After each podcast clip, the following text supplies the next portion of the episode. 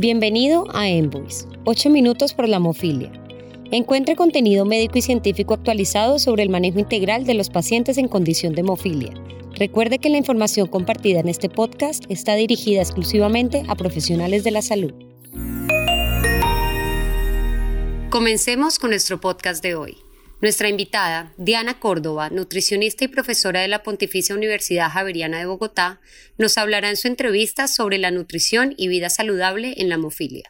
¿Cuáles son las deficiencias nutricionales más prevalentes y relevantes en un paciente en condición de hemofilia?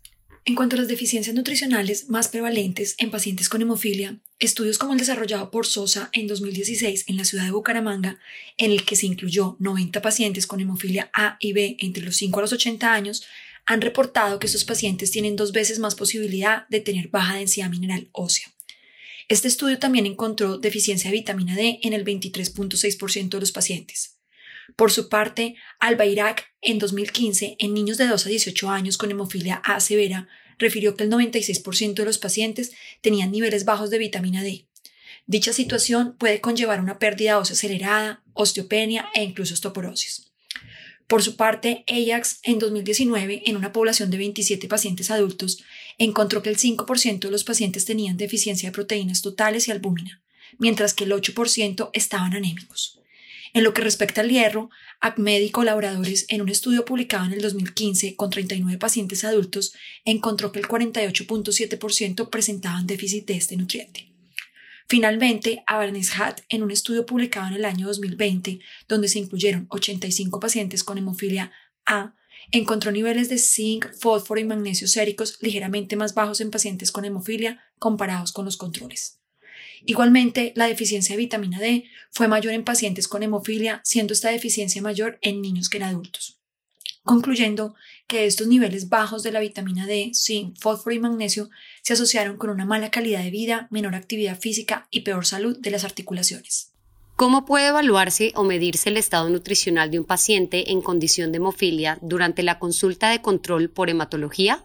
El estado nutricional es el resultado de la relación entre la ingesta de energía y nutrientes y el gasto dado por los requerimientos nutricionales para la edad, sexo, estado fisiológico y actividad física. Por tanto, la evaluación del estado nutricional es fundamental para planear e implementar acciones que promuevan y mantengan la salud en el paciente con hemofilia. Durante el control por hematología es posible evaluar el estado nutricional a través de cinco componentes. El primero es la evaluación de la ingesta alimentaria. En esta se deberá recoger aspectos como el tipo de alimentación, frecuencia de comidas, anomalías del comportamiento alimentario, alteraciones en la masticación o deglución y el grado de autonomía para comprar, cocinar e ingerir alimentos. Adicionalmente, en lo posible, se debe contemplar la realización de un recordatorio de 24 horas de ingesta de alimentos, así como una frecuencia de consumo. El segundo componente es la evaluación del crecimiento y la composición corporal. Para tal fin, las medidas antropométricas de mayor utilidad son talla o estatura, peso corporal, pliegue cutáneo del tríceps, perímetro del brazo, perímetro cefálico, perímetro de la cintura. Para posteriormente construir indicadores nutricionales como peso para la edad, talla para la edad, peso para la talla e índice de masa corporal en menores de 5 años. En cuanto a la población de 5 a 17 años, los indicadores a construir serán la talla para la edad e índice de masa corporal. Y en los adultos, indicadores como índice de masa corporal e índice de cintura talla. Finalmente, en lo posible, se debe realizar un análisis de la composición corporal para determinar la masa grasa y la masa libre de grasa, basándose en datos antropométricos como el pliegue del tríceps y el perímetro del brazo, o mediante técnicas como bioimpedancia eléctrica o, en el caso de disponerse, DEXA. El tercer componente es la evaluación de la bioquímica nutricional.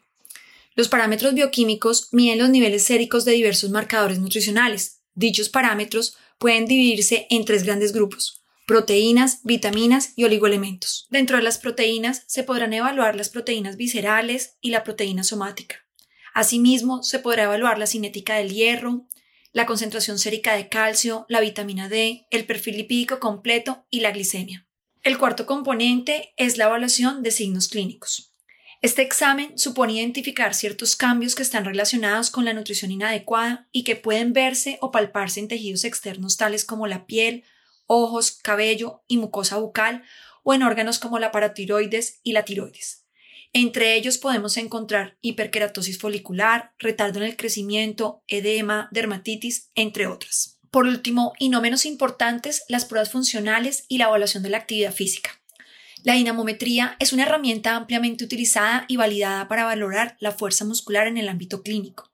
Es un buen indicador del estado nutricional, así como una variable de resultado de la intervención nutricional. En cuanto a la actividad física, esta ayudará a determinar las necesidades de energía, proteínas y nutrientes, ya que cuando hay restricciones de actividad física debido a condiciones especiales, se debe evaluar su impacto en las necesidades nutricionales. ¿Qué recomendaciones podrían hacerse a un paciente para llevar una vida saludable desde el punto de vista nutricional? Para las personas con hemofilia, comer sano y mantener un peso adecuado son especialmente importantes porque ayuda a proteger sus articulaciones. Por tanto, las recomendaciones que se suministran a los pacientes deben incluir mantener un peso saludable, instaurar una alimentación saludable desde la infancia, elija la lactancia materna si es posible, a partir de los seis meses incorpore otros alimentos paulatinamente como parte del inicio de la alimentación complementaria. A partir de los 12 meses, sugiere una alimentación que incluya todos o la mayoría de los grupos de alimentos en cantidades adecuadas, frescos y variados. En mayores de dos años, recuerde que la mitad del plato debe estar integrado por vegetales y frutas, un cuarto por cereales preferiblemente integrales y por último un cuarto por proteínas.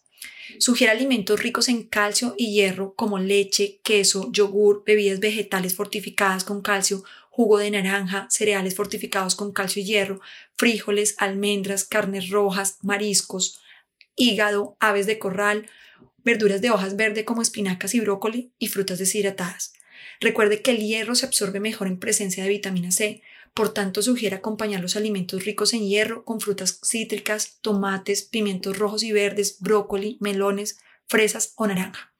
Sugiere incluir en la alimentación alimentos ricos en vitamina K como espinacas, brócoli, nabo, repollo, espárragos, lechuga verde, avena, salvado, aceite de oliva, té verde, ya que estos apoyarán la formación de plaquetas y la coagulación en sangre. Las vitaminas del complejo B ayudarán en la producción de glóbulos rojos. Sugiera, por tanto, alimentos como plátanos, maíz, jugo de naranja, mantequilla de maní, yema de huevo, pollo, pescado, leche, yogur, quesos fermentados, granos enteros y soya. Sugiera consumir al menos dos veces por semana leguminosas como frijol, lenteja, arveja o garbanzo. Recomienda el uso de grasas saludables como aceite de oliva, frutos secos como maní, cacahuates, aguacate y evite los aceites parcialmente hidrogenados, los cuales contienen grasas trans no saludables. Recomienda reducir el consumo de sal, azúcar de mesa, productos de paquete, embutidos y alimentos ultraprocesados. Sugiera mantener una adecuada hidratación, siendo el agua la bebida por excelencia. Y por último, sugiera realizar actividad física de forma regular. Recomiende actividades que no conlleven contacto físico como la natación, el tenis de mesa, caminar, bailar y montar en bicicleta estática. Muchas gracias por escuchar este podcast. Le esperamos en el próximo episodio de Envoys. Hasta pronto.